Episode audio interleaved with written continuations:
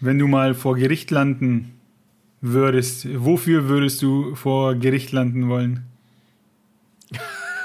Das ist eine sehr skurrile Frage. Ich weiß nicht, wo, wofür ich vor Gericht landen würde.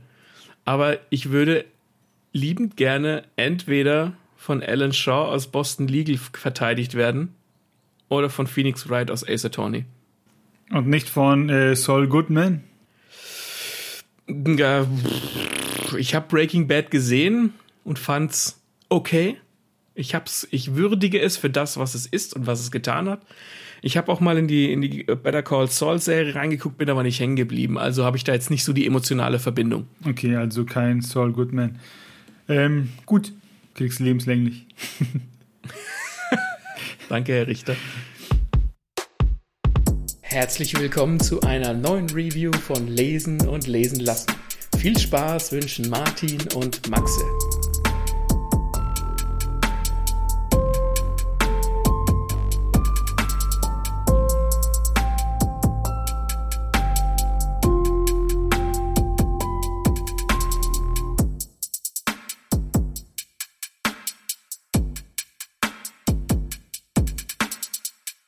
Heute haben wir wieder ein Buch für euch und zwar einen Justiz-Thriller oder Legal-Thriller vom, sag ich mal, King der Legal-Thriller und zwar von John Grisham, Die Erbin, ein Buch aus dem Jahr 2013. Hast du schon mal was von John Grisham gelesen oder eine Verfilmung geguckt?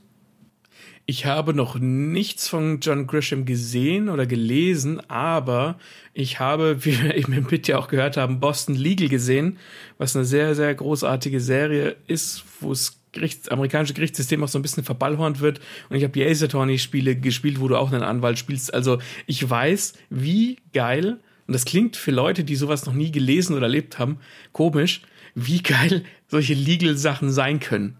Ja, oftmals, oder nicht oftmals, aber sehr oft sind es auch einfach immer so David gegen Goliath Sachen, wo der kleine Anwalt mhm. dann für das Gute eintritt und dann die großen Konzerne irgendwie schlagen muss und was dann da so hintenrum überall für Kacke passiert und so, das ist schon geil. Und sowas ähnliches haben wir auch in Die Erbin von John Grisham, was übrigens der Nachfolger zu Die Jury ist und ich glaube, Die Jury war sein Debütroman und der ist Oberklasse. Mhm. Dazu kann ich nur, also was passiert in die Jury? Da muss der Jake Briggins, der verteidigt da einen Schwarzen, der so zwei Rednecks äh, offensichtlich umgebracht hat, also quasi dem seine Schuld steht fest und der musste ihn da so rausboxen und das Ganze wird dann so ein bisschen so eine Schwarz gegen Weiß Geschichte. Ja, ja, das ist ein bisschen dieses Perverse am äh, amerikanischen Gerichtssystem. Also es gibt da ja auch, es gibt ein Gerichtssystem, aber manchmal ist es so, bei so, ich glaube, bei so kleineren Delikten ist es so, dass der, dass ein Richter quasi entscheidet, wie das Strafmaß ausfällt und was ist, so wie es bei uns im Prinzip auch ist. Und dann gibt's ja diese geschworenen Gerichte, ne, wo dann, wo das Ganze dann so richtig schlammschlachtmäßig aufgebauscht wird, dass es nicht darum geht, was richtig ist, sondern wo es darum geht, die Geschworenen zu beeinflussen. Genau. Und das war in die Jury ein bisschen, oder halt sehr der Fall, und ist auch wieder in die Erben der Fall. Aber ja, worum geht's denn in die Erbin. Und zwar haben wir da den Seth Hubbard, ein Unternehmer, der, ähm, wenn ich mich richtig erinnere, so nach seiner ersten oder zweiten Scheidung keinen kein Bock mehr hatte und gesagt hat, so, ich mache jetzt richtig Kohle und hat sein ja. ganzes Leben lang nichts gemacht, außer richtig Kohle zu scheffeln mit einem Holzunternehmen, ähm, das er dann immer größer gemacht hat, immer mehr Firmen und Platz hat er gekauft, immer mehr Schulden aufgenommen, um immer mehr Geld zu generieren. Und der hatte dann irgendwann die Diagnose Lungenkrebs und war dann auch irgendwann der Lungenkrebs im Endstadium. Und dann hat er gesagt, okay, kein Bock, dass der Lungenkrebs mich richtet. Ich gehe meinen eigenen Weg, ich entscheide, wie ich sterbe. Schreibt einen Abschiedsbrief und hat dann Selbstmord begangen, hat sich an den Baum aufgehängt und wurde dann gefunden. Hm. Vor seinem Tod hat er aber alles vorbereitet. Da hat er dann eben an den Jake Briggins einen Brief geschrieben quasi der Anwalt, den man schon aus der Jury kennt, äh, wo er gesagt hat, ähm, er ist damit beauftragt, sich um den Nachlass zu kümmern und dass das Testament umgesetzt werden soll. Das heißt, der Jake Briggins vertritt also nicht den Toten, sondern er vertritt das Testament. Das ist ganz wichtig in diesem Fall. In diesem Testament steht nämlich, also der feuert der Typ, der Seth Hubbard erstmal gegen seine Familie einen raus. Keiner soll was kriegen, ähm, nur so eine äh, ein, so eine bestimmte Kirche soll einen minimalen Prozentsatz bekommen. Sein Bruder, mhm. den er seit Jahren nicht mehr gesehen hat, bekommt irgendwie ein bisschen. Und 90 Prozent seines Vermögens gehen an seine Haushälterin, die Letty Lang. Und Aha. das ist halt eine schwarze Haushälterin und es spielt alles in einer Zeit, wo Schwarz gegen Weiß noch ein viel, viel größeres Thema war, als es heute ist in Amerika. Was halt immer noch ein Thema ist, aber das war ja, ne, das können wir uns gar nicht vorstellen. Äh, wie das damals in den Lagern war. Und mhm. das geht dann natürlich, ja, das ist sozusagen das Stadtgespräch, dass die Letty mehrere Millionen äh, Dollar abcashen soll. Und dann beginnen eben die Schlammschlachten, äh, dass die Kids da hinkommen und plötzlich so, oh, mein geliebter Vater ist tot und wir waren doch so dicke und so. Und der Vater, der hat seine Kinder nie gesehen, weißt schon, da wurde nie telefoniert, da wurde nie miteinander gesprochen. Und der hat einen Sohn, der hat Schulden, dem geht's gar nicht so geil in seinem Leben und eine Tochter, die sind halt alle auch schon älter mit eigenen Familien. Mhm. Und dann kommt halt die Schwester mit ihrem Mann und die zwei Typen, die packen sich ja gar nicht, weil deine auf den anderen immer so herabschaut und so. Weißt schon, das sind so die größten Loser, die jetzt Lunte riechen und die wollen natürlich nicht, dass die äh, Letty das Geld kriegt. So, was soll denn das? Wer bist denn du? Du bist hier die Haushälterin. Und die Letty, die war halt die, die sich in den letzten Jahren vor dem Tod halt um den gekümmert hat, hat halt als Haushälterin angefangen und war dann aber später mehr oder weniger die Pflegerin. Mhm. Ja, und dann fallen halt auch so Sachen so wie, ja, Letty, äh, ne, wir kündigen sie jetzt, jetzt werden sie nicht mehr gebraucht und wie viel verdienen sie denn? Jetzt lass mich lügen, ich weiß die genaue Anzahl an Dollar nicht, aber sie hat so irgendwie gesagt so, ja, wieso sieben Dollar die Stunde? Und die, was, sieben Dollar die Stunde? Das kriegen bei uns in der Stadt ja nicht mal die Hausmädchen äh, und so geschimpft. Und haben halt so getan, als wären sie es und sie ist doch nur die kleine Haushälterin. Äh, aber im Prinzip hat sie sich ja. ja viel mehr um den Seth Hubbard gekümmert als alle anderen. Wobei man auch sagen muss, dass der Seth Hubbard, auch er hat sozusagen die Letty nicht an sich reingelassen. Das war so ein, so ein, so ein Typ, der hat mehr oder weniger für sich selbst gelebt. Vollkommen legitim. Ja, aber trotzdem war es dann eben doch die Letty, die sich um ihn gekümmert hat. Und dann stellt sich heraus, der hat schon vor Jahren, der Seth Hubbard, ähm, ein Testament geschrieben, wo er eben die Familie begünstigt hätte. Aber in seinem Neuen Testament hat er eben auch äh, reingeschrieben, das Alte Testament ne, nicht mehr wirksam, das hier äh, gilt mhm. jetzt. Und dann schalten sich natürlich alle Einwäl Anwälte ein und sagen, nee, nee, wir wollen hier diesen, das Alte Testament muss überleben, weil ja auch die Kanzlei davon profitiert. Und dann kommen natürlich alle Anwälte auf die Letizia und sagen, hey, wir wollen dich vertreten wir holen da alles für dich raus und so, wir ziehen das durch. Und dann wird natürlich auch von der Familie gesagt, ja, der Vater, der war doch nicht mehr zurechnungsfähig. Niemals geht dieses äh, Testament durch. Alle wollen die Kohle. Plötzlich sind alle nett zur Letty. Alle Anwälte der Stadt kommen auf sie zu und riechen halt das Geld. Und bei der Letty ist es so, die wohnt in so einer Hütte mit tausend also quasi am Stadtrand mit tausend Familienmitgliedern, die in diesem Haushalt wohnen, mhm. irgendwie pro Zimmer drei Typen, immer zwei in einem Bett und einer auf dem Sofa oder auf dem Boden und sowas. Die hat noch einen Mann, aber das ist eh das größte Ekel, der kommt und geht, wann er will. Wenn er kommt, ist er nonstop zugeschüttet und ähm, säuft und hurt halt rum, lebt quasi sein Leben und das ist sozusagen so der Klotz am Bein für ihn, die Familie. Mhm. Aber als er erfährt, dass da was geht, Sinneswandel ist er halt plötzlich der beste Typ.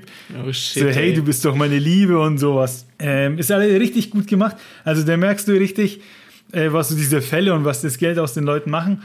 Und der Jake Briggins ist quasi die Vernunft in diesem gewaltigen Kosmos. Ja. Der holt dann auch die Letty zu sich in die Kanzlei, sagt ihr, macht ihr auch klar, er vertritt nicht sie, er kämpft nicht für sie, er kämpft für dieses Testament. Das ist sein Auftrag, dass das eben umgesetzt wird und gibt ihr halt Ratschläge und sagt so, ja, es, es wird einiges auf sie zukommen und sie soll sich halt nicht bequatschen lassen. Keinen Anwalt nehmen oder bevor sie einen halt nimmt, dann mit ihm absprechen. Weil er halt eben okay. dieses Testament nicht gefährden möchte. Und dann macht sie allerdings den Fehler, weil wie gesagt, es ist eine Schwarz-Weiß-Sache und da gibt es so einen berüchtigten Anwalt, einen Schwarzen, der halt die, die Fälle quasi der Schwarzen übernimmt und der kommt auch auf sie zu äh, man sagt, hey, wir machen das, wir gehören zusammen und bringen das durch und ist dann halt, also sage ich mal, so ein Radikaler, der dann vor Gericht gleich die schwarzen Karte spielt, der sagt, ihr, ihr wollt ja. uns quasi nicht auszahlen, eine Gerechtigkeit muss hier passieren. Und das ist ja nicht gut, weil es wird ja ein geschworenen Gericht aus überwiegend Weißen zusammengestellt. Ja. Äh, und wenn du quasi die so angreifst, dann kann das nichts werden, dann machst du dich nicht sympathisch. Ist so, ja. Und dann gibt er auch im Gespräch hier den Tipp, so, ja, die, die muss die loswerden. Und die hat noch eine Tochter, und lass mich nicht lügen, ob es eine Tochter ist oder ähm, eine Neffin. Die ist auch, auch so ein bisschen, sage ich mal, besser unterwegs in der Familie. Ich glaube, die will studieren und sowas. Die ist äh, ein bisschen mhm. gebildeter und mit der kann der Jake auch gut reden und die ist auf seiner Seite und die spricht dann auch immer so, ist so ein bisschen der Sprachrohr zur Mutter, zu, Let Ja. zu Letty. Und überall geht dann schon ein bisschen durch diese ganzen Prozesse und so von den Millionen immer was flöten. Und jeder, ne, der kann, bereichert sich daran. Ja. Ja, das ist halt so der Rosenkrieg. Es gilt quasi, das, das, ähm, die Jury zu überzeugen. Und da werden dann auch Beweise gesucht. Und der Jake, der hat da so ein, zwei Anwaltskumpels, die ihm da helfen, so eine Art Mentor, der vor Jahren seine Lizenz verloren hat, der den ganzen Tag noch auf seiner Veranda hockt ähm, und eigentlich säuft. Aber das ist so ein, so ein Anwaltsurgestein, der kennt sich aus und der unterstützt ihn hier und da. Und dann hat er noch so einen Anwaltskumpel, so einen Haudegen. Ich weiß noch, da kam ich zu dir auf Arbeit und hab dir so eine Szene vor, äh, vorlesen müssen, wie der eingeführt wird. Ja, ja, ich entsinne Der mich. macht ja. hauptsächlich so dreckige Scheidungen und so ähm, und ist so ein Winkeladvokat und holt überall nochmal den Dollar raus, wo es eigentlich nicht nötig ist. Und mit denen führt er, geht er quasi in den Krieg gegen die großen Anwaltskanzleien, die dieses Testament anfechten. Und es ist super unterhaltsam zu lesen. Das macht richtig Laune. Und man merkt so halt diesen Rassismus, wie er früher gelebt wurde und wie die Leute sozusagen angeschaut wurden. So, wie kann das sein, dass eine Schwarze dann mehr Geld hat als alle Weißen hier im Viertel? Und so, wo ich mir dann denke, was geht denn in euren Köpfen ab? So ist es halt, ne? Da wird einem, Ja. da wird einem überhaupt nicht gegönnt aufgrund der Hauptfarbe, Hautfarbe. Ja, damit spielt es super. Zum Schluss wird dann klar, wieso der Seth Hubbard der Letty das vermacht. Das liegt nämlich nicht daran, dass sie ihn gepflegt hat, sondern jetzt großer Spoiler. Ähm, wenn ihr Bock habt auf das Buch, wenn ihr Bock auf so einen Legal Thriller habt mit dem dreckigen Justizsystem und wieder jeder irgendwie gierig wird, dann holt euch das Buch. Dann hört ihr jetzt auf zuzuhören und jetzt gibt's dann den Spoiler zum Schluss, wo dann nochmal alles richtig klar wird. Nämlich war der Pfarrer vom Seth Hubbard und seinem Bruder schon übelst der Rassist. Und die haben da so früher Land gehabt und da haben die Schwarzen drauf gearbeitet, etc. Und auch der Großvater von der Letty. Und da gab es dann einen Lynchmord, da hat der Pfarrer mit anderen äh, den Großvater erhängt. Alter. Einfach so. Und die beiden, die haben das gesehen und die hatten dann immer Angst vor dem Pfarrer, etc. Äh, das war so einer, ne, dem widersprichst du nicht, etc. Ja, und der Seth Hubbard, der will eigentlich eine Wieder- Wiedergutmachung in Kraft setzen. Ach so, Der- der, will irgendwie so, so Ablass schaffen und will sich da quasi frei kaufen. Ich weiß, ich weiß ja nicht, wie er zu seinem Vater steht oder zu, zu Schwarzen. Ja, Ist es dann so der, der easy way out für ihn oder ist es wirklich so eine, so eine Schuldigkeit, die er ihr ähm, geben will, also die er, die er begleichen will, eine Schuld begleichen will? Ja, so quasi nicht seine Schuld, er hat ja nichts gemacht, aber der will Mhm. sich sozusagen für seinen Pfarrer, für das Unrecht, was getan wurde, will er sich dann am Ende mit seiner Kohle entschuldigen und es ging dann eben damit los, dass er halt die Letty angestellt hat und jetzt soll sie alles kriegen, also daher der Sinneswandel. Kurz vor seinem Tod hat er gesagt, nee, das ist der richtige Weg, sie soll alles kriegen. Das stellt sich dann eben um, um, äh, über Umstände heraus, das will ich jetzt nicht zu 100% spoilern, das sollen die Leute selbst lesen. Aber das ist sozusagen der richtige Weg für ihn, den er gehen will, weil er und sein Bruder das dann eben beobachtet haben und Jahre später hat er dann halt eben herausgefunden, ach, das ist quasi die Familie von der Letty gewesen. Und so löst sich das dann auf. Zum Schluss ist es dann nicht so, dass die Letty das ganze Geld kriegt, weil das ist ja ein Riesenbetrag und ein, ein riesen Justizding. Da schalten sich dann alle ein und werden dann, weil du kannst dir dann scheinbar auch eine Entscheidung, die ausgesprochen wurde, anfechten. Das heißt, dieser Prozess würde sich noch über Jahre ziehen. Und am Ende kommt dann dieser Richter, der das Urteil fällt, der hockt sich dann mit den beiden, mit dem Jake und der Letty nochmal zusammen und sucht halt sozusagen nach einer Einigung, nach einem, wie sagt man, äh, nicht nach einem Ausgleich, sondern nach einem, Also so eine außergerichtliche Einigung, wobei. ja, oder? so mehr oder weniger, wo sie dann halt trotzdem an gut Kohle kommt, wo dann aber auch die Kannst du Familie ein bisschen was kriegt und das Maul hält, ne? Aber ich sag's euch, diese Familie ist der Wahnsinn, wie die dann alle plötzlich kommen, so, ja, ich habe das letzte Mal mit meinem Vater noch Baseball geschaut, weil das war so immer so unser Ding. Ähm, und dann war es im Prinzip so, dass die halt da waren, es wurde kaum gesprochen und so und Hauptsache wieder äh, weg, weil der, der Anstandsbesuch wurde gemacht. Halt so richtig eklige Erbschleicher. Ja, ja, genau, genau. Richtig gut. Kann ich nur empfehlen. Und John Grisham, der hat öfter solche Sachen. Ähm, die Erben hat mir Spaß gemacht. Obacht ist aber ein ziemlich dicker Wälzer mit 700 Seiten. Äh, da hockst du hm. schon ein bisschen dran. Gewinnt denn am Ende das Gute? Kann man das so sagen? Es ist okay, so wie es kommt. Ja, ich würde schon sagen, dass der Jake Briggins da einen guten Job gemacht hat. Ja, würde schon sagen, dass es mehr oder weniger auf ein Happy End hinausläuft, weil die Lady, die ja nichts hat, die kommt ähm, gut davon. Die kriegt äh, hm. einen guten Betrag und kann dann damit auf jeden Fall was anfangen. Ja.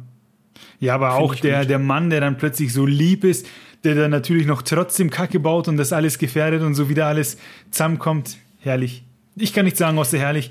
Ähm, wenn ihr John Grisham die Bücher kennt oder vor allem das Buch kennt, dann haut uns das in die Kommentare.